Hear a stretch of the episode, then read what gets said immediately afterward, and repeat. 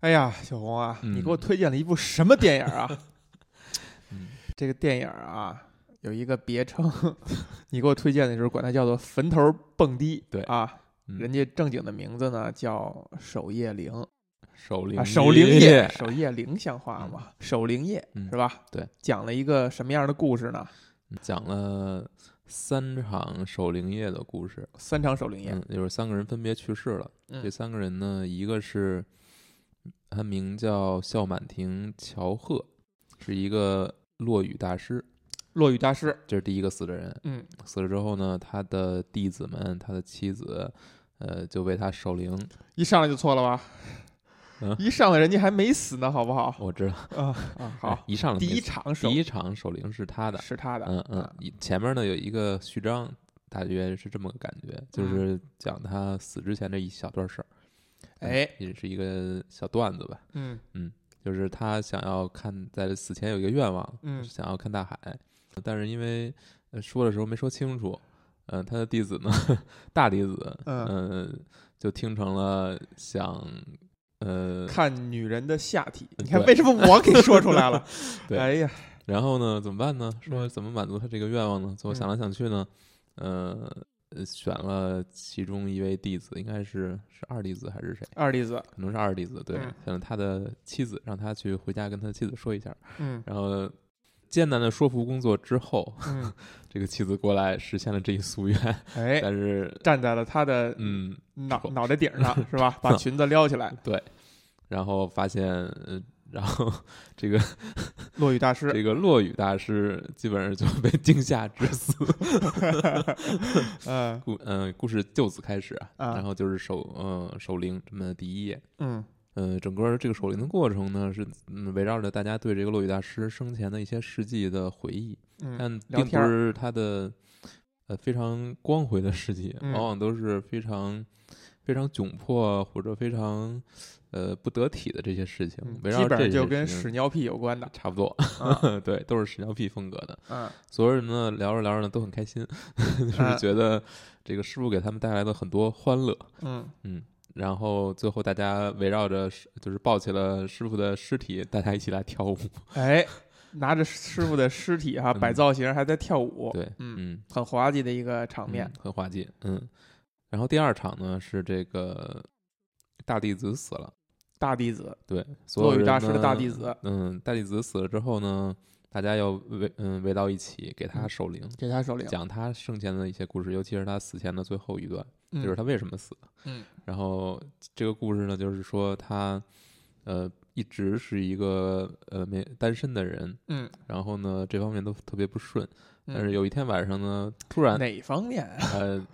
感情方面，感情方面，家庭生活，他就没有家庭嗯啊就是一直单身嘛，嗯。嗯。但是头有一天呢，他突然也不是因缘巧合，有一场艳遇，嗯，然后妙龄女子对，然后整个画非要跟他回家，呃画是吧面非常香艳。然嗯后在在他向大弟子向他的同辈们去讲述这个过故事的过程中，讲述这个香艳一幕的时候，对脑溢血而死，脑溢血而死而太死。太激动了。大家回忆回忆他的生前的各种各样的故事嘛。嗯然后最后一场呢是这个孝曼婷乔和他的妻子呃落雨大师洛的伊大遗师孀，的遗孀，嗯，他死了。嗯但是死之前呢，跟这个二弟子还有一段，呃，说不太清楚吧，到底是怎么回事儿的这么一段，好像是他要勾引这个二弟子一样。嗯这个二弟子可能有这种想法，但是最后二弟子感觉这个嗯一呃师师母娘 哈，嗯师娘师有娘点要向他投怀送抱的意思，呃，对把二弟子惊吓住了，对，躲到了厕所里。嗯，然后但是师娘自己呢，好像当他出来以后，看到师娘就倒下，应该是心脏出了问题，嗯对然后就倒下了，嗯也是去世了，嗯，然后大家又再一次围到为一他起守灵。为他守灵。嗯，这个时候呢，讲着讲着，这个师娘的年少时的这这个风韵吧，嗯嗯、她是弹这个三弦的，嗯嗯，弹着弹着呢，就是呃，就是说她过去的这些这个非常有名嘛，就嗯是是一个风姿绰约的这么一个女子，算是一个名呃，艺妓，艺妓，类似于对这种情况，嗯对。当时这个孝满亭乔鹤就是这个落雨大师，经常光顾她，最后嗯两人走了一、走到一起。哎，但是在之前还有一个竞争者，嗯，情敌吧，嗯是某一个株式会社的社长，是吗？对，嗯，啊就办公室的，对，嗯，然后也是想追求这个师娘，对，但是在竞争中落败，嗯嗯，然后呢，这个人呢也来到了葬礼，嗯也是为这个师娘守灵，嗯但但是呢，他们聊着聊着就聊到这个师娘之前经常弹这个乐器嘛，嗯然后正好这个师娘把这套技艺传给了二弟子，嗯然后那个情敌呢，嗯就师傅的情敌刚好也会弹这个，嗯也是因为经常去，嗯，嗯，就然后学两会了。对两人就展开了一场 决斗，哎，这块儿呢有一个点就是，其实谈到了师娘非常喜欢的一首歌，嗯是这个落雨大师写给师娘的。嗯在这个情敌去呃复述这首歌的时候，二弟子发现就是师娘所谓的师娘在这个向他投怀送抱之前，自己哼唱的就是这首歌。嗯呃，哼唱完了以后跟他说：“说我好寂寞。”然后他们就演出了这整个电影儿最大的一个高潮， 是吧？两个人飙歌， 对，呃的变成就是数人一起飙飙歌歌，一边弹弦子，是吧？对，标的这个唱的都是这个污言秽语，全都是围绕着下三路而对。创建的歌词，嗯是吧？嗯，所有人都非常自然的唱着这些歌，嗯，完全没有，嗯而且特别开心对，特别开心。嗯，然后弹着弹着，最后弹得非常激动。这个曾经的社长，嗯，呃，好像心脏也不好了，哎，几乎在这个决斗过程当中挂掉，嗯弦子一断，嗯然后人也倒了下去。嗯好在没死啊，嗯但是弹完了之后，好像嗯所有人都开始嗯陷入另一种状态。这个状态可能在三场守灵夜当中，就是这三三夜的最后都有这种类似的状态。就是虽然他们一直在说着污言秽语，一直在含着这些非常不堪入耳的东西，但是他们回忆这个人，回忆到最后还是会念他的好。嗯嗯，就怀念这个人对他们来说非常，啊、怎么说呢？你说是，并不是那种非常切身的那种，嗯，你比如说你，比如说这个死死去的人对我有什么帮助？嗯死去的人是一个伪光正的人，，嗯，都所有这些都没有，都不是在谈这些东西，完全没有这些东西。嗯但是最后你就会感觉是很亲近的。就很亲近，嗯对，就是觉得就是这个人死了呢，他们是从心底里感到，呃，特别嗯悲伤。而且你看，最后他们是呃非常快乐的，就一边唱一边跳，然后围成一圈儿，一直嗯在像个小火车儿一样那么着嗯在跳舞哈、对就这个影片就结束了。其实三场这个守灵呢，呃，有一个共同特点就是。一开始的时候，守灵刚开始的时候，大家还沉浸在一个相对来讲相对严肃以及呃，就是怀念逝去逝者的这种气氛当中吧。嗯然后就一边儿聊天儿一边儿吃喝，然后每一场几乎都是到最后，哎，越来越欢乐，越来越欢快，然后最后大家是嗯载歌载舞起来，都对大概是这么一个过程。哎，让你复述完情节，还还是我 把女子下体这这个词组说出来了啊。嗯哎，这个挺有意思啊，就是这个电影呢，看完以后啊，我觉得就是充斥着各种屎尿屁性啊，这对四个字，屎尿屁加性。嗯但是呢，你会觉得这电影还是很好，很好看的。嗯，这是很奇妙的体验。哎，这是很有意思啊。嗯所以你觉得这电影为什么好看？我觉得好看就是，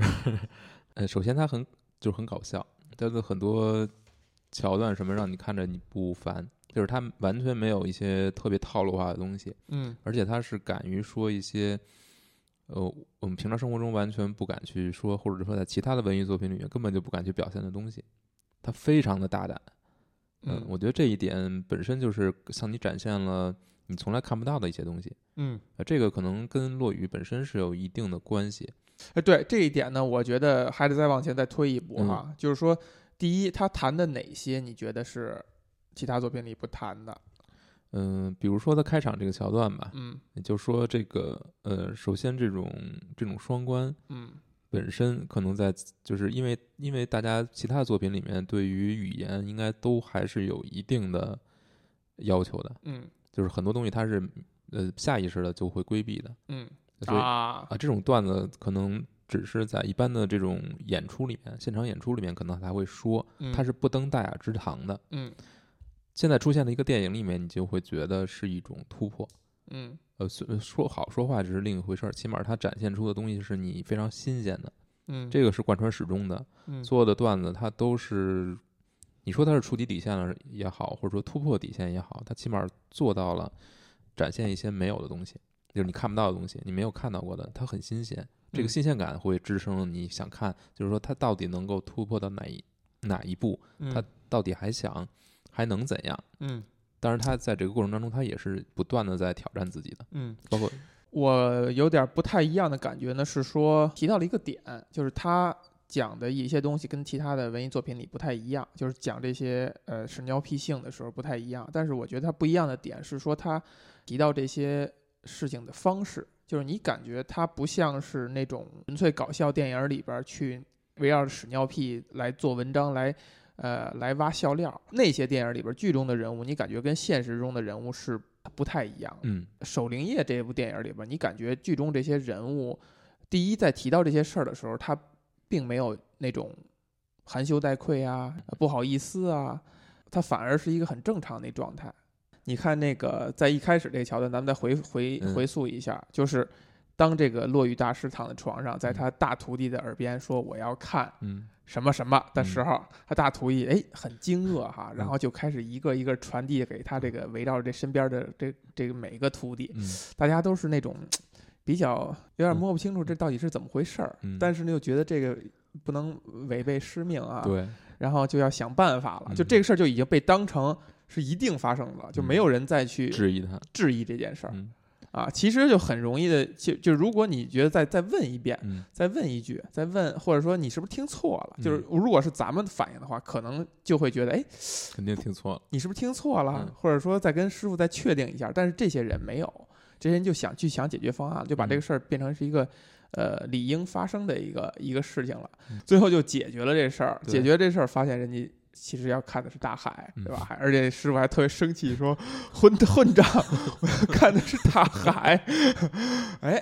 这个你很难说他这个对待屎尿屁性的这个笑料到底是一个什么样的感觉。你感觉就好像跟其他的电影里边儿对待这些东西是不太一样。我觉得他们是，首先他们就是屎尿屁性，可能这些东西本身就是他们生活中的非常重要的一部分，哎，跟他们的工作是有关系的。是，要讲笑料，要经常要设计这些东西，嗯，所以他对这东西看呢，可能就会更轻一些。对，它跟咱们看待这些东西不太一样。对，就是在他们说出来，跟他说其他的东西、其他的事情和其他词汇，其实没有本质上的区所以别，它没有禁忌。对，，所以你看完这个一开头这个部分，直到这个落雨大师死，嗯你可能会觉得很荒谬，但是嗯你回头去想，你会觉得如果不是他们不是这个身份的人，他们演这出戏肯定就非常荒谬了。但因为他们是这个身份，所以这个落雨，或者说你说他是落雨大师周边的所有的人，还是说他这个类似于家族的这么一个东西，嗯就是这个这件事情，落雨大师临终的这个遗愿，尽管嗯他是错了的，嗯，但是他在这个家族里面，别人就是他一言九鼎。他竟然会执行到位了，嗯就是最终会执行到位，而且每一个人，你看他们的状态都是，嗯，就是虽然不理解，但是他们觉得这个也没有那么重要，或者说还是可以接受的。嗯，但是对于普对通人来说，这是 不这可接想受象的接受一不件了事，情，吧？对就觉你可能会觉得，哎，这老头儿是不是老糊涂了？对，呃，你可能会呃，就是不会帮他满足，你觉得这是他的这个心愿。但还有一点嗯就是说，这种类似于非常过去的，来中国就是老就是就老话说的这种这种这种时代的这种师徒关系，包括这种所谓的手艺人，嗯，这在这可套能都是这样。这套话语体系里面，嗯师傅的愿望可能它的分量就会非常大，你就不能用现代社会的一种呃雇佣关系的这种这种逻辑去推测，，没错儿，嗯这个也是一个挺有意思的点，就是首先说是说落雨这个事儿哈，感觉它就像呃中国传统的这种曲艺的呃脉络有点相像，就对它有一个师徒的关系，嗯而且师徒之间的那种所谓的那个状态，他们的对那他种们的关系其实是非常近的。首先，这个徒弟是要，嗯，如果你拜师之后，嗯你其实是要住在师傅家，一开始是纯粹的一个打杂，就你相当于你就给人当仆人了，就是当仆人。嗯呃，但当了一定一边当仆人，可能一边学艺，一开始还不让你学艺，嗯，你还就是当仆人。到了一定阶段，可能让你学艺，嗯那学完之后，你能不能真正自立门户，嗯自己出去去演出，嗯也是有很多道考验的。嗯也不是说你拜师了，将来就一定能够成就出来。嗯应该是落雨的话，他要真正想要自立门户的时候，他要举办一场非常类似于成人式的这种演出，演出，邀请很多人来，嗯然后自己独立做一做一次压轴演出，这样你才能真正算出道。自立门户，对，嗯，但是呃，在这之前，你是完全要依赖于这个所谓的就是师傅嘛，嗯他也不给你钱，嗯你就是在管你吃、管你车、管你住。嗯当然，到现在呢，可能很多人很多呃所谓的落雨的师徒就不是这种住在对家里的关系了，嗯但是他一定还是要去做那些事情的，嗯就师傅带徒弟这个这个过程还是有的。你还是要先当一段所谓的仆人，嗯，近十十几二十年哈、在中国相声又开始火起来了，然后你就会听到各种各样的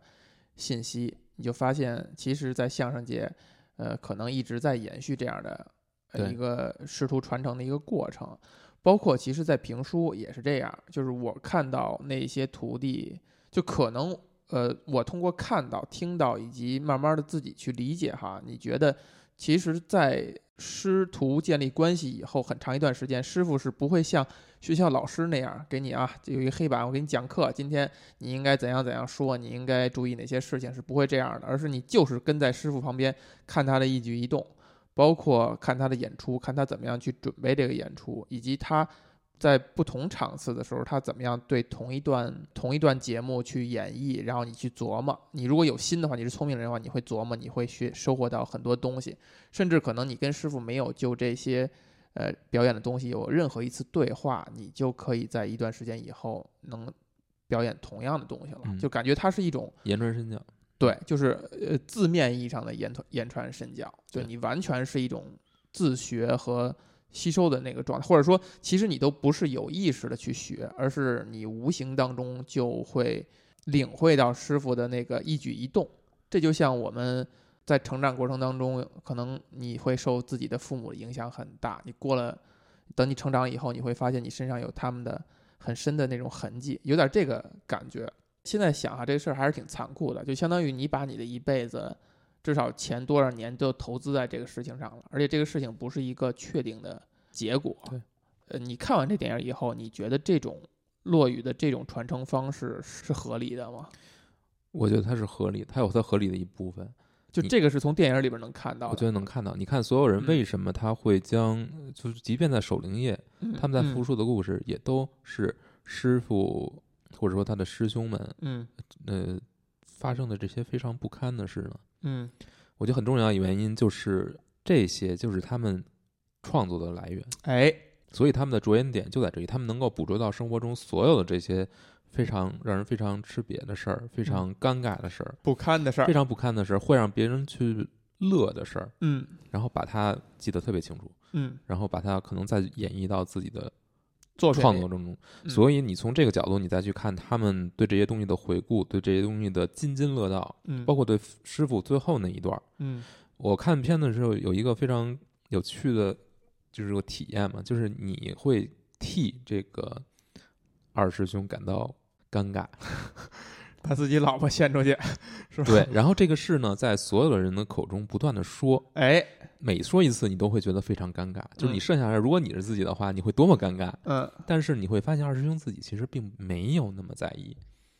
哎，他对这件事情也没有那么在意。这分两点哈嗯，分两种，一种是说可能对于这些落雨的体系里边的这些，无论是学徒还是师傅也好，这个事儿确实没有那么重要了。对。啊，就是他已经在日常生活当中，因为他面临了大量的屎尿屁性，就这些事儿对他已经就是耐受力非常高了。耐受力非常高了哦嗯，对他来讲也已经不算是一种羞辱啊，或者说一种让人难为情的事情了嗯因。为所有人都是这样，所有就是人都就是这样，彼他的此环境都是他这样，彼此都是这样的。我觉得这是一一个层面，还有一个层面呢，就是你如果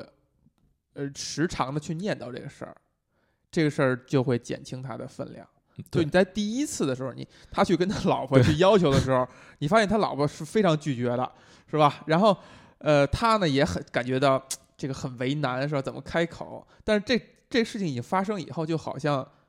哎，他就已经变轻了，他就已经无关轻重了，无关重要了嗯。所以可能就是落雨这些演员们，他们其实是生活里充斥这些东西，是在让自己习惯于这个，就他可以拿这些东西当做笑料去讲给别人，而不让自己产生这种呃不良的反应，对或者说尴尬的境地。嗯，我觉得有一个我们现实生活中的感受，就是嗯我自己的，比如说你去看相声，嗯呃，不管是谁吧，就是捧哏的永远要损这个逗哏的，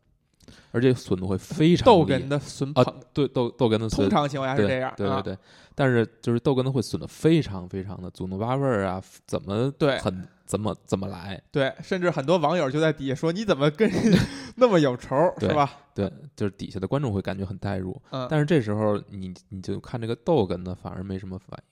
但有时候我都会想，就是说，如果这个逗哏捧的哏的，呃不呃，对，这个捧哏的，嗯如果这个捧哏的他的呃被损的真正的被损的这些跟他有相关关亲亲眷关系的这些人，啊，他爸爸也好，老婆也好，他们去看这个节目，就肯定他们会怎么怎么想？哎，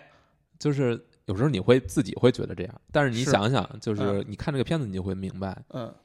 人家其实并不在意，嗯或者说没有不是像不是像我们这种这种我们的耐受力这么低。呃虽然这个片一直在讲死亡，三三个人的死亡以及跟死亡相关的所有这些事情，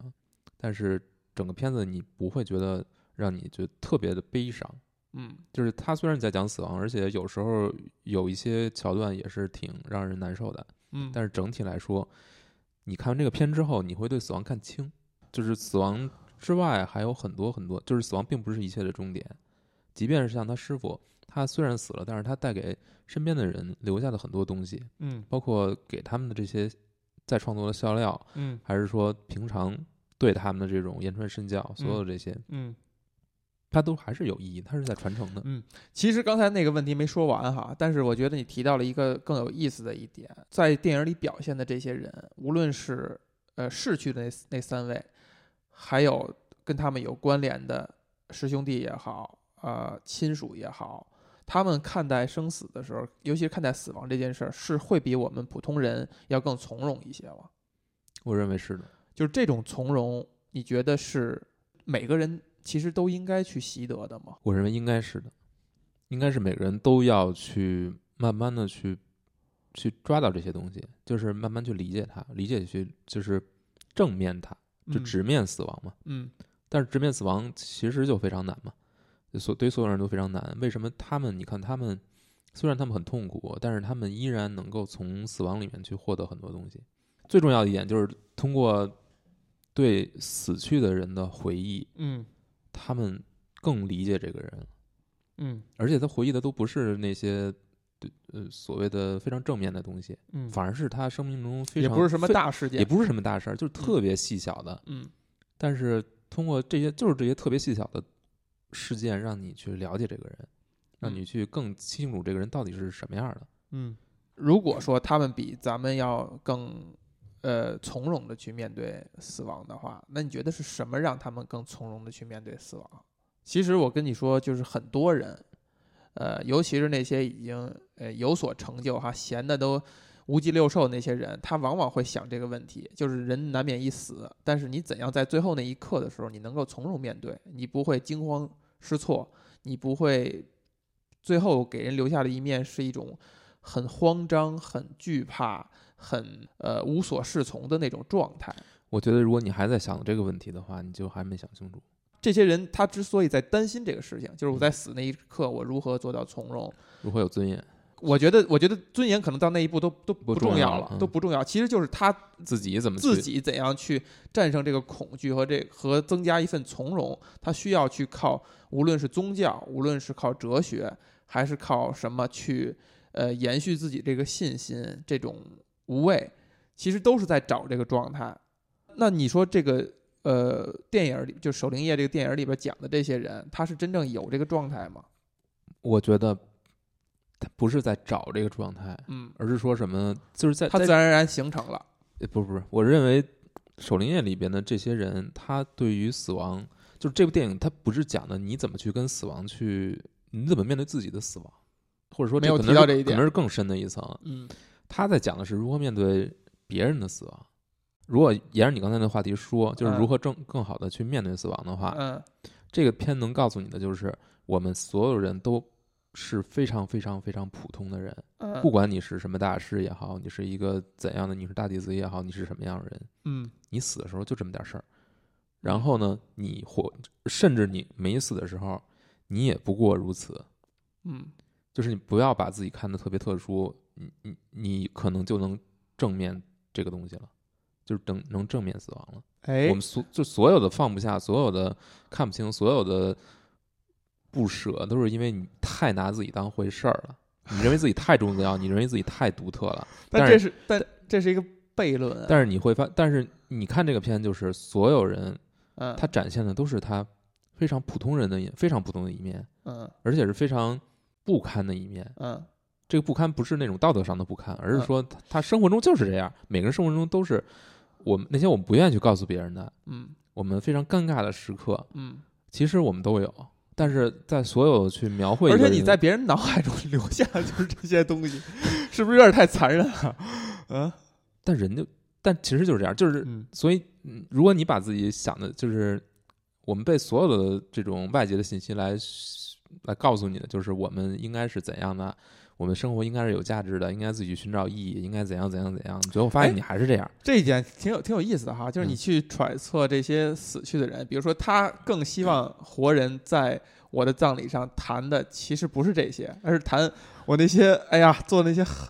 伟大的事情是吧？那些拿得出手的我的辉煌。对，但其实你发现你的亲朋好友们聊的是你的屎尿屁。为什么呢？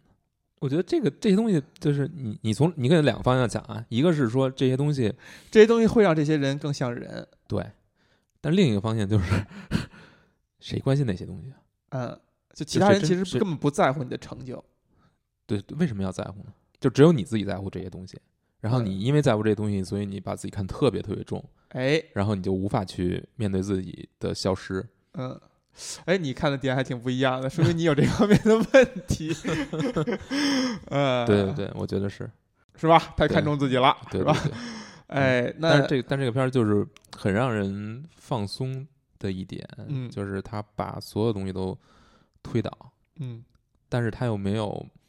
它不是那种完全意义上的解构，嗯就是什么都不重要了，什么都没有意义了，也不是。你看完之后，你会觉得很多东西你可以看淡一点，你可以放下，但是你仍然觉得还挺温暖的。你觉得片子里边谈到了什么东西是重要的吗？我觉得就彼此之间的这种陪伴相处，哎，陪伴相是是特处，别重要的。嗯就是虽然我们能够因为特别近距离的相处，但是我们看到彼此的很多非常非常尴尬的、 非常非常窘迫的一这个状态。嗯这可能我们都不希望别人能看到，嗯，但是因为这些你们才亲近，就是因为我们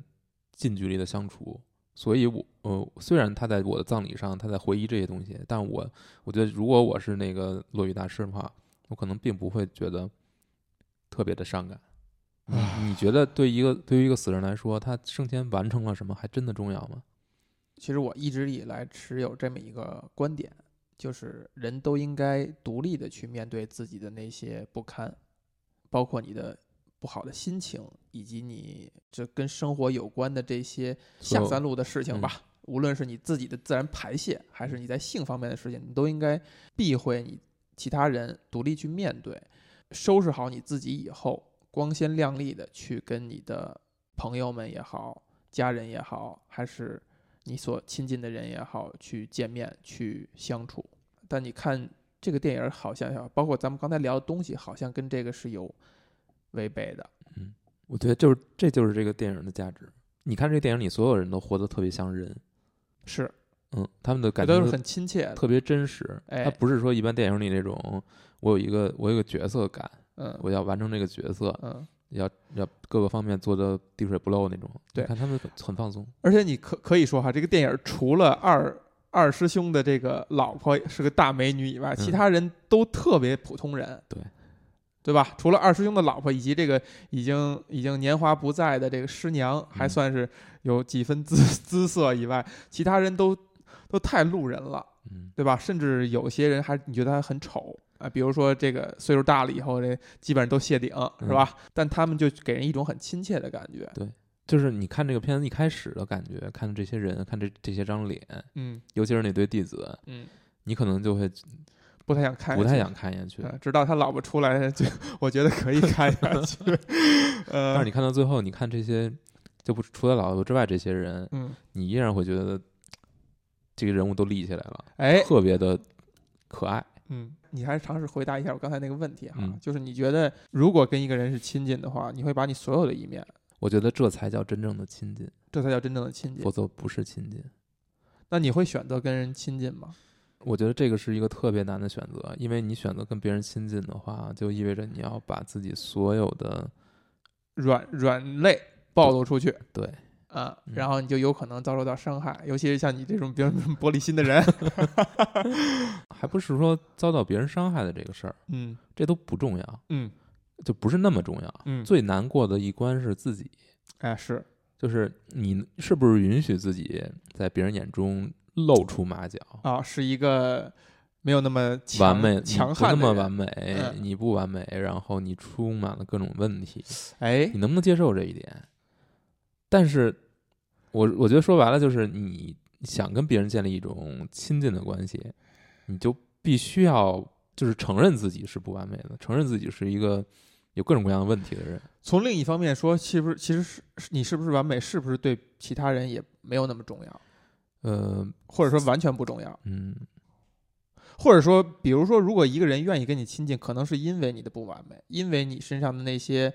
呃像人的地方，或者说你那些缺陷，他才会愿意跟你亲近。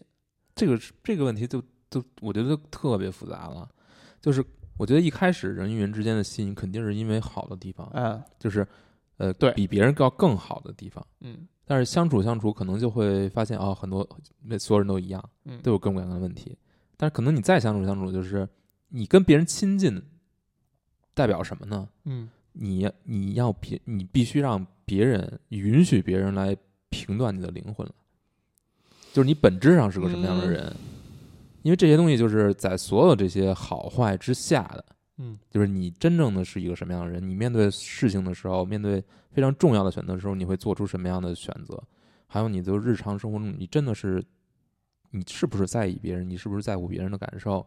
你是不是一个是一个好人，所以这些东西就是你必须要，就像剥洋葱一样，剥剥剥到最后你才能知道的。这个不是说我摆出一个什么样的样子就能有，但是我觉得剥了这这么多层之后，你跟别人建立的关系才是一个真正意义上的他才会，实实在的存在的关就系。他才会更接近于理解你。这个就非常非常难了。嗯，但是呃，不不不不不，我觉得要要走到就是你恰恰说的是一条简洁的方法，是吗？就是你把最真挚的东西暴露出来嘛。你恰恰说的是一种简洁的方法。嗯，比你去用语言、用沟通来阐述你，让别是让别人试图理解你，其实是要简洁的。就因为语言是会有损的嘛，就是你任何的表达，其实都不一定能够得到对方哪怕百分之十的吸收。但是这种这种表达也会充满误解。呃，如果你只是呃正常的展现，就是你把你所有东西都暴露出来的话，那对方的吸收可能是更高效嗯的。不不不，嗯首先，这个东西是无你无法选择的，你无法选择我暴露什么，不暴露什么。还是你有如果选择你选择，如果你有选择的话，嗯，你暴露出来的肯定是好的。这就是这个问题的题眼嘛，就是这个问题的题眼嘛，就是你呃与一个人变得真正意义上的亲密和亲近是需要付出这种代价的话，嗯你还愿不愿意？你还愿不愿意？这些所谓的代价对每个人来讲是不是代价？也有可能对一些人来讲，它不是代价，它反而是呃利好。可能这些东西对于很多人本来就是包袱，他就想把它扔掉。他本来就像就像其实就像他的师兄弟们都在念叨这二师兄老婆这件啼笑皆非的事情一样，就他可能是一个你经常念叨了这事儿，反而就没有那么重要了。如果你反而把它当做一个秘密了，秘而不宣，哎，你们谁都不要再提，不要再说的话，这事儿反而是有包袱对的，。就压到你心里了。对，嗯就像祥林嫂一样嘛，对吧？你越念叨这个事儿，这事儿反而就没那么，呃对，不对？ 说反了。是吗？祥林嫂就是这样的想知道是不重要吗？你看，咱们以前就别谈人对他谈不重谈要过一件事儿哈，嗯就我们以前谈过这一点，就是当你面对一个你觉得你很严重的秘密，让你很这个尴尬的事儿的话，你你把它重复的告诉你身边儿嗯，很多个人，你发现这个事儿就不再那么尴尬，它对你也没有那么大的重要了，对，那么大的伤害了，是吧？反而对很多人来讲，可能是一种包袱。你真实的展露出去了，反而你就没有这个包袱了。嗯对，但是能真实展露，本身就就是一个很难的事儿。嗯，你没法控制的，就是失控嘛，嗯就是你对自己的形象，你对自己给留给周别人周围人的印象，嗯还有你自己心里希望自己是成为的那个样子，嗯就是你要把这一切都放都放弃掉，嗯你你放弃控制嘛，你放弃控制你你放弃对你形象的控制，对你人生的部分控制，其实我还注意到一点啊，就咱们刚才老说屎尿屁性是吧？四个字，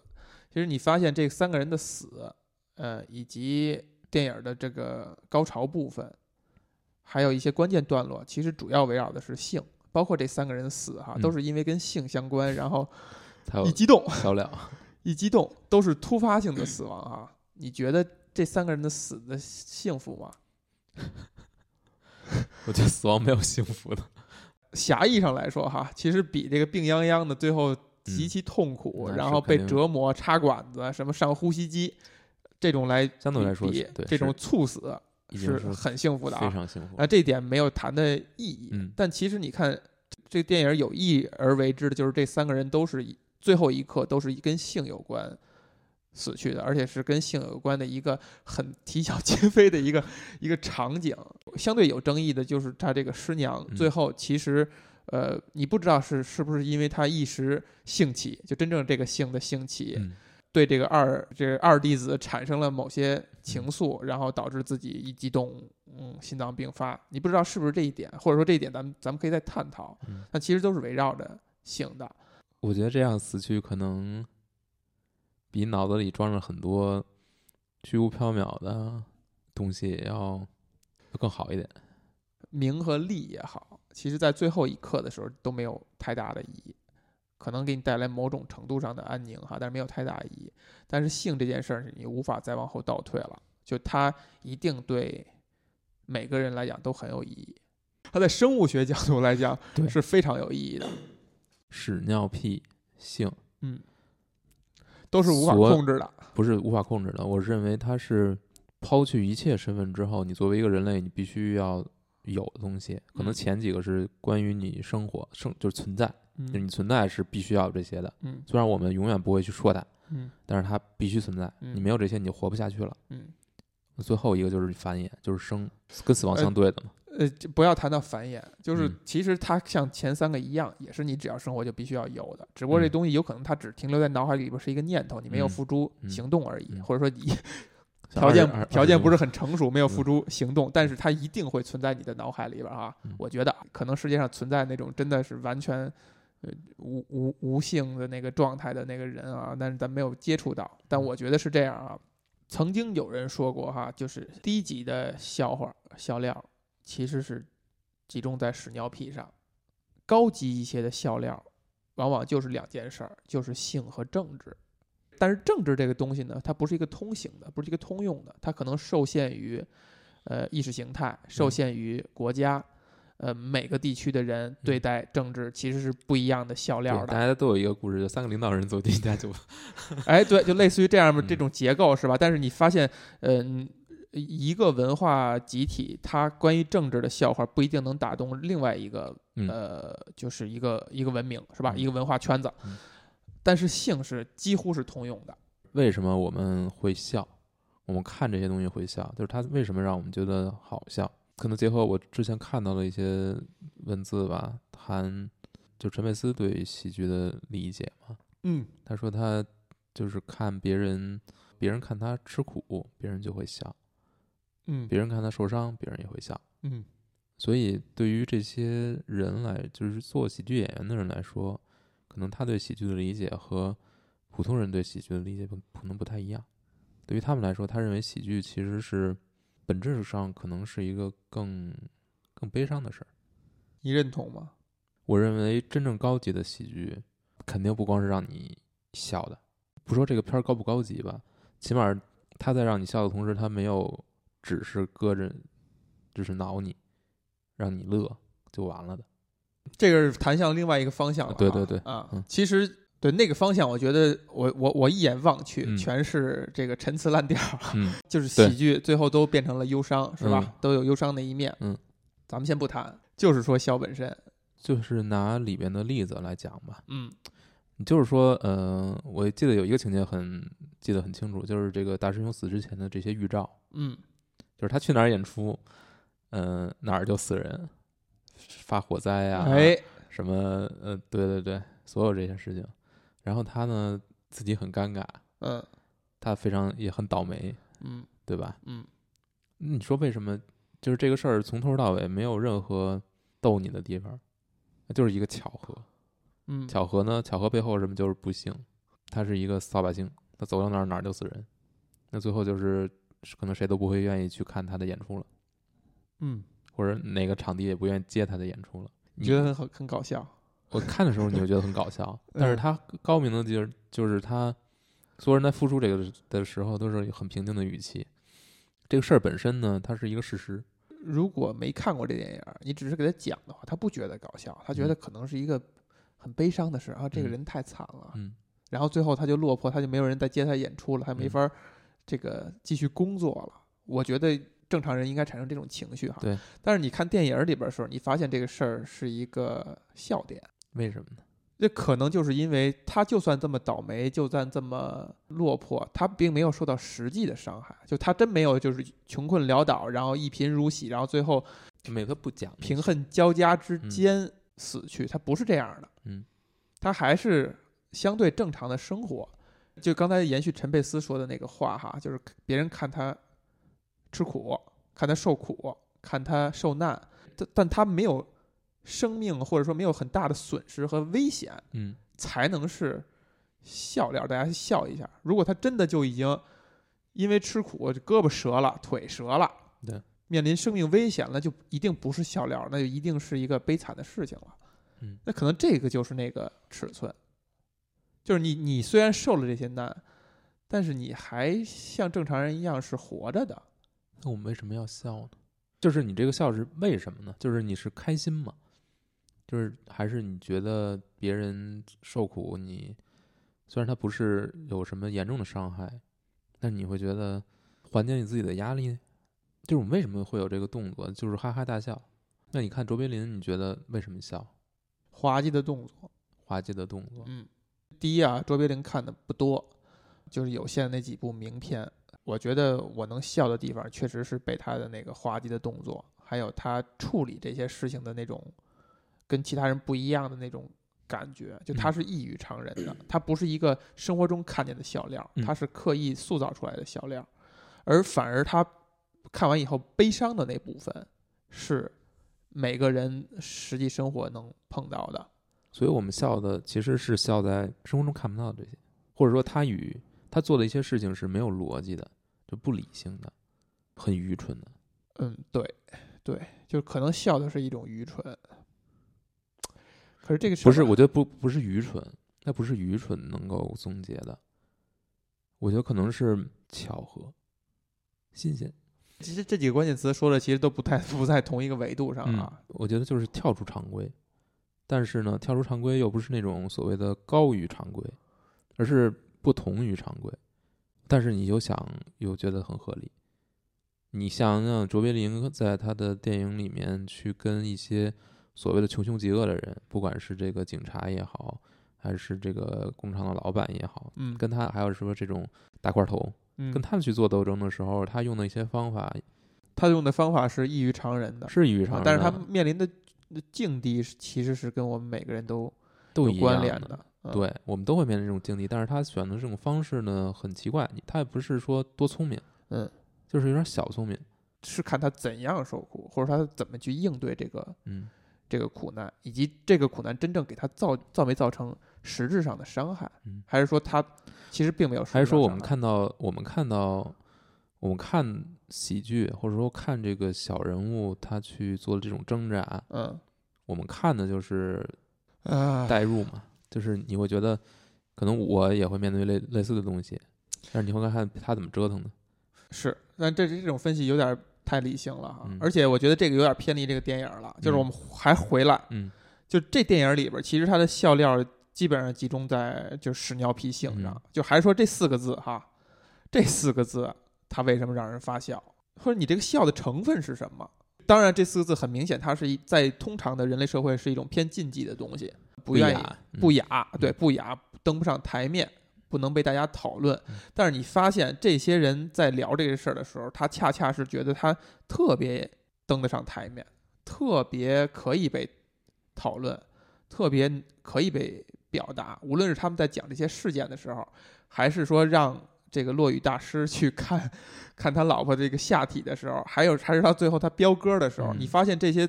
他们说这些话。就像是在还有念在书一样，对，还有他师傅拉裤兜子的时候，对，就这些嗯东西不具备它真实的意义，我觉得恰恰就是因为他是禁忌的，所以他才好笑。就禁忌到好笑，对，是嗯这是映射关系吧？嗯但是它中间总会有一条线在衬，这条线是什么？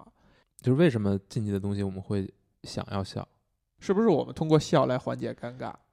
缓解我们自己的尴尬。 可能我们生活中会有类似的那种情况，这个笑就不是一个很很很很真诚的笑啊，对，对吧？我觉得还不是这样，它可能还多少有不是这点成分。嗯嗯有一点，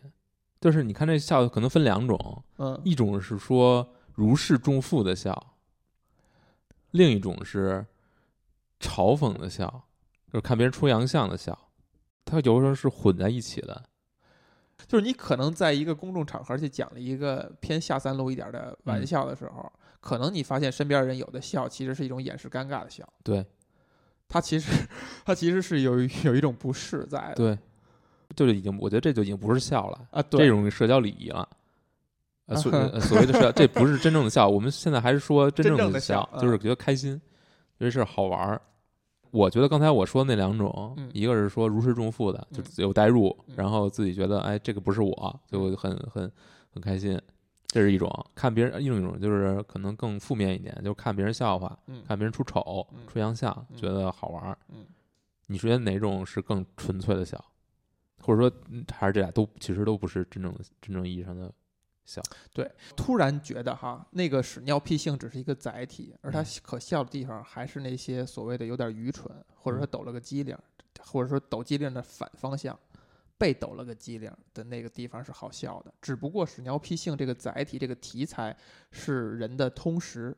就是或者说是能产生窘境的那些点，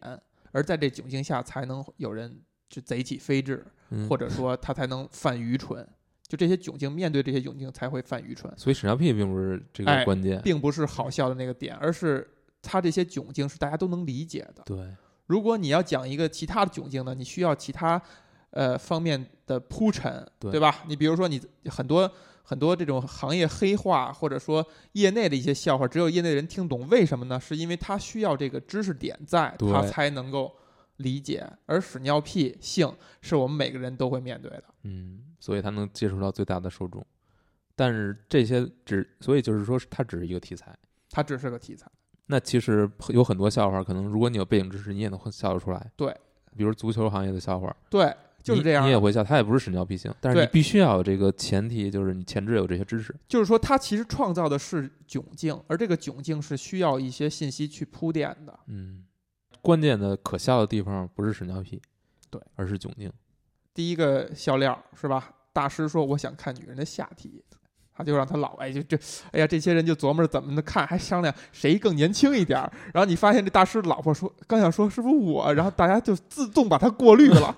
这些好笑的地方其实不是因为性这个事儿，而是因为大师提到这一点，创造这么一个窘境，而每个人应对这个窘境的这个方式，你觉得是可笑的，而并不是说这个女人下体这个这四个字嗯，是吧？或者两个字， 我们我们规避了那两个字，它其实不直接带来笑笑料。嗯，然后最后你发现这个二大二师兄的这个老婆站在师傅的头顶，最后发现是个误会的时候，其实是这个误会是好笑的，而并不是这个不光这是一误会点好笑，还有就是他他这个二师兄的妻子的这个状态，无谓的那个状态。无谓的一种我心。希望让你多看一会儿。对，就是他把自己就是慢慢的走带带入这个状态之后，嗯他就是觉得自己是一种英雄的行为，哎，但是最后又跟真实的情况产生了一个冲突。而且他本身没受受到真实的伤害，对这是很关键一点，对吧？嗯就哪怕就如果他带入一个英雄的氛围，他牺牲了，他最嗯后死了，这事儿就不是一个，好笑的事儿，或者说大家就不会发笑，但是你嗯心里边可能会觉得，哎呀，好好傻呀，好蠢啊，这个事儿好好离奇啊，但是你不会笑出来，所以关键还是在那个包袱，就是对抖的那一下儿，而不是说所有东西你就围绕着下三路来讲就能好笑。推而广之，就比如说那个站站在台上叫爸爸叫儿子的，嗯他的好笑的点，也不是叫爸爸叫儿子本身，嗯，而是而是你你被我算计了，对你犯蠢了。对你着着了我的道儿了。嗯，而爸爸儿子这种伦理关系是大家都能知道的一种题材，对，是这个信息点不用再给大家讲了，对，啊、你就是被人占便宜了，这个便宜是怎么回事儿？嗯之之所以为什么是便宜，嗯，所以所很多笑话之所以冷，可能就是因为铺垫时间太长， 或者还有一种就是你的抖的包袱本身不够巧妙。嗯，所以为什么为什么做或者说讲落语或者说相声本身是一个难的事儿呢？就是因为你要抖这个包袱，你抖的妙不妙？嗯，你是不是能够抓住别人那个窘境，那个点在哪儿？对，就是窘境到最后那个点，它中间的那个尺寸，对嗯那个呃那个节奏是、其实是能不能讲好一对个笑话的一个，但是往回，说呢，窘境一定跟晋级有关，有可能有有一可定能关系吧，有有一定关系一定关系吧。即便是政治类的，嗯也是跟晋级有关。，对对对，你为什么要讲领导人就是的笑窘话呢境通通常是由禁忌呃引起的。引起的，这个嗯更题容材易嘛引起。嗯这么看来的话，你觉得这电影想表达什么呀？你看过以后有什么 take away？ 别太把自己当回事儿。哎，这一点我还真没有想到。嗯，我觉得就是，你看所有人都为什么他们会这么开心，嗯就是他们不把这些当回事儿，他们甚至连死亡也不是那么当回事儿，就是他们会感到悲伤，你能很清楚的感觉到，嗯但是他们对于死亡的态度是很，我觉得是看得非常开的。虽然落雨在在日本可能会被很多人看得非常高，就是落雨大师的地位其实相相当于国宝那 样。呃，日本人习惯性的把任何呃，东西漫才任就何漫才就不是这样。漫才就不是这样。漫才不一样，因为漫才是不是一个有传承的东西？漫才讲的都是当下的原创的东西，它不不是说像咱们说相声段子啊一个传统相声，那没有那个漫才落没雨是这样的吗？落语是传统的，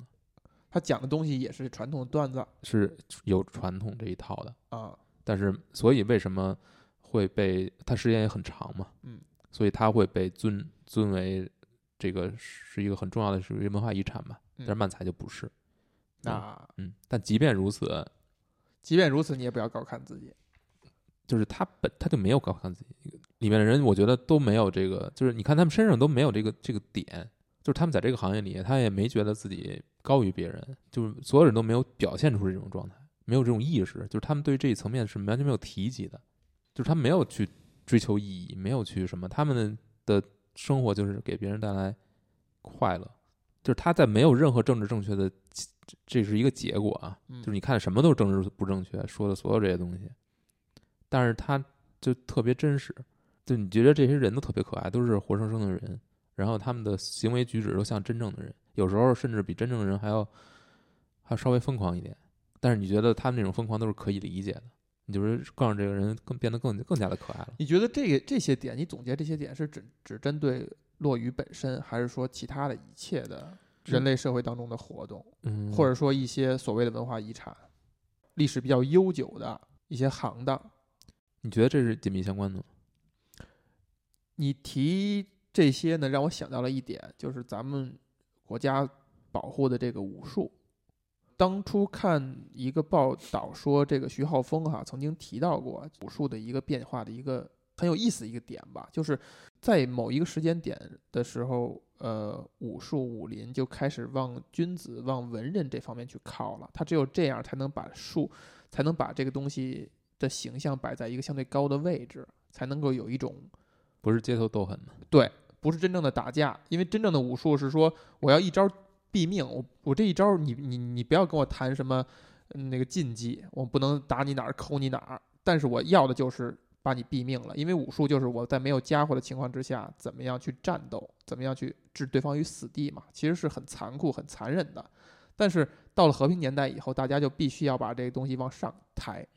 这台子要架起来，所以大家要往文人方面去走。你的身姿，你作为师傅，你不应该轻易的出手。你你如果一旦出手，就一定怎样怎样，他就会一些各种条条框框去框它，才能让这个东西形成一种一种文化现象，有所谓的文化遗产吧，它就已经基本上偏离了这个东西的实际作用，他就必须要把这个人抬起来，要让这个人成为一个偶像，成为一个不同于常人的。就这跟刚才咱们谈，就是其实这些人就是普通人，而且他们就不拿自己当成一个多了不起的一个一个人，是对是有一定的矛盾的。就是我们是做错了，或者说他们是做错了，还是说这两个东西它在本质上不一样，导致了这个不同的处理方式？我觉得现在起码武术对于我们是不具备实际意义的，是不具备实际意义的，不具备战斗不具备拼就杀。那那个层面的意义，嗯但是它可以追求什么呢？就是把它演慢慢的演变成一个呃强身强健身健体体，美哎，美舞蹈，舞蹈，嗯，类似于舞蹈，但是它又不是说舞蹈那种你呃不那不不，更是这样了。舞蹈也是这样吗？舞蹈也也也要每需个要力量啊，也要也要有力是，量，但是每个角儿他其实是可以延续刚才你说的落雨那一套的，他也不会要把自己当成一个多大的一个，不不不不，还是要捧角儿。那落雨也要捧美角儿啊，或者说不不是那种美，就是它没有那种非常非常非世间的东西，它要求的是世间的更多，能让更多人世间的理解的、啊，更更市井、嗯更生活的。更生活的，让你真正能开怀大笑的这种东西。你要追求美，一嗯旦到这个东西到这个层面了，就不一样了，就不他一就不样是人了。你那不必须能是你人不了能是人。但我觉得就是它会有一个副作用，就是你追求的这些美，最后会把你最后会把你拉离很世俗的这些东西。就是你你嗯对，对你你对跳个舞，对你跳的跟平时这个身姿作板、行行动做卧都跟都跟仙儿似的，嗯，好吗？有肯定有好的一面嘛，对吧？我觉得这可能都不是这个电影儿最想讲的东西。嗯我，觉得他讲的东西就是不每要个把自己人当回每事个儿人每个人都是一个普通人。如果你能把自己当成一个普通人，你就会开心很多。不要觉得自己是马云，我不想这么觉得， 是我妈想让我这么觉得。想开心就就是觉就是普通一点。这个不是说你真正的普通，就是平平凡凡或者平庸什么的，并不是这样，而是说你在心理上对自己的态度平常心